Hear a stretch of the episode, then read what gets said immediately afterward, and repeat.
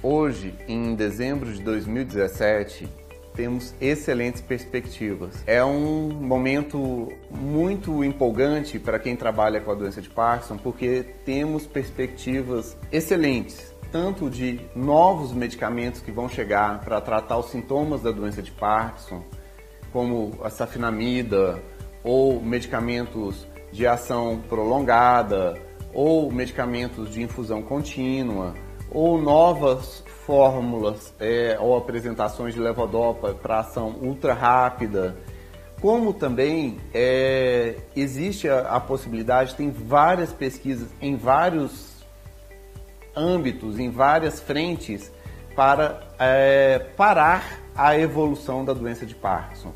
Uma das mais empolgantes é de anticorpos monoclonais contra a alfa-sinucleína, que o corpo quando você coloca esses anticorpos, ele irá nas é, alfa-sinucleínas doentes e elas serão destruídas e não ficarão irritando o cérebro e não causarão o dano neuronal que já causam hoje em dia.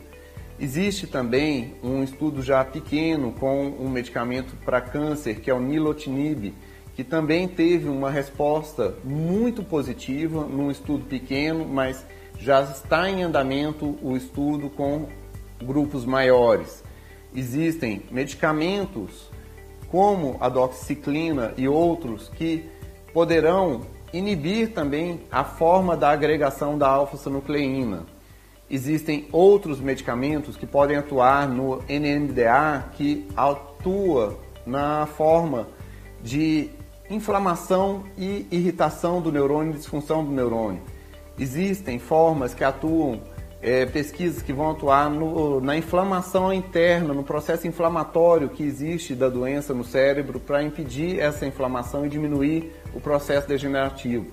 Ou seja, acredito que em cerca de 5 ou 7 anos teremos várias outros tratamentos que possam modificar a história natural da doença de Parkinson. Então, a perspectiva hoje, em dezembro de 2017, é muito boa. É que teremos, sim, tratamentos que modifiquem a história natural da doença de Parkinson. Se você gostou do nosso vídeo, se inscreva no nosso canal, dê o like, deixe os seus comentários e compartilhe nossos vídeos, pois conhecimento quanto mais difundido, melhor para todos.